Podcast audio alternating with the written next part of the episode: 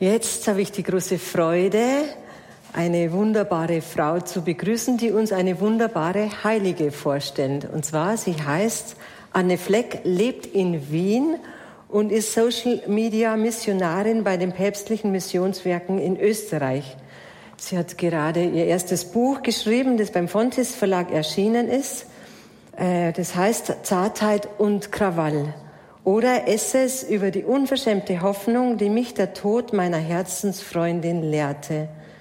Anne schreibt ihr Leben und Glauben und über ihre großen Sehnsüchte und ihre Passion für die Mission als Antwort auf die größten Baustellen unserer Zeit.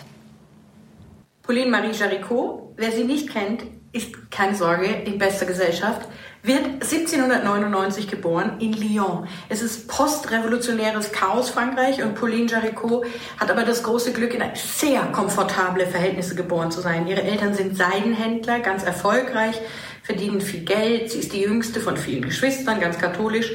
Und ihre Kindheit ist behütet bis luxuriös und sie steht dann vorm Spiegel, als Kind wird geschildert und singt in, Seidenkleidchen und ihre Eltern sagen, sie ist die kleine Paradieslerche. Also sie war sicher sympathisch verwöhnt, aber sie war fix verwöhnt.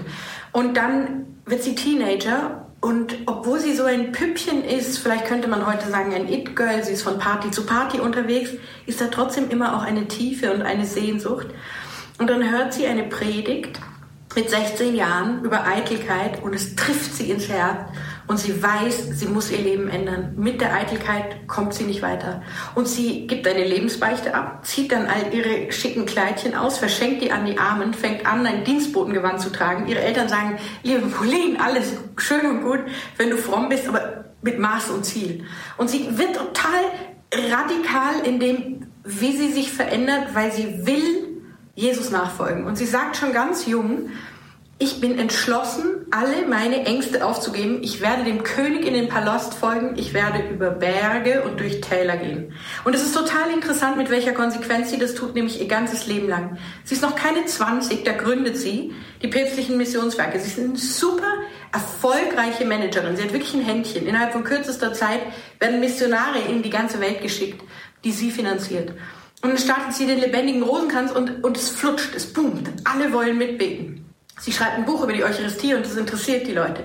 Sie fängt an zu beten und ihr Handeln ist fruchtbar. Sie managt und es funktioniert. Sie erbt sehr viel Geld, gründet dann mit den Mädchen, mit denen sie zusammen wohnt, kein Kloster, sondern sie zieht mit denen in ein Anwesen über Lyon und sie gründet auch keinen Orden, sondern sie sagt, ich bin geboren, um zu lieben und zu handeln. Die Welt ist mein Kloster.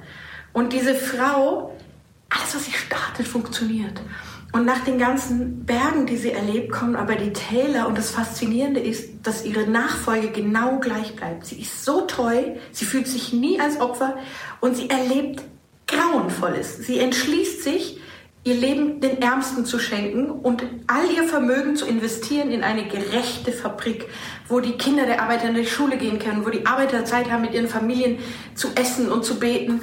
Und sie tut das und was passiert? Sie wird übers Ohr gehauen von zwei Geschäftsmännern und verliert all ihr Vermögen. Sie verliert, sie ist am Ende ihres Lebens auf Almosen angewiesen. Viele ihrer Freunde kehren ihr den Rücken zu. Es wird schlecht gesprochen über sie. Ihr Ansehen ist dahin und sie weiß, sie ist verantwortlich dafür, dass viele kleine Anleger alles verloren haben. Und sie hört nicht auf, Jesus nachzufolgen und sie fühlt sich nie als Opfer. Und sie bleibt in der Nachfolge treu. Und das ist so unglaublich beeindruckend an dieser Frau, die die Gründerin der päpstlichen Missionswerke ist. Wer mehr über sie erfahren will, ähm, in der Alle Welten Jubiläumsaufgabe, hier sieht man auch, sie war auch eine sehr schöne Frau. Und es rentiert sich wirklich, sich mit dieser Pauline Marie Jaricot zu beschäftigen. Danke. Ja, vielen Dank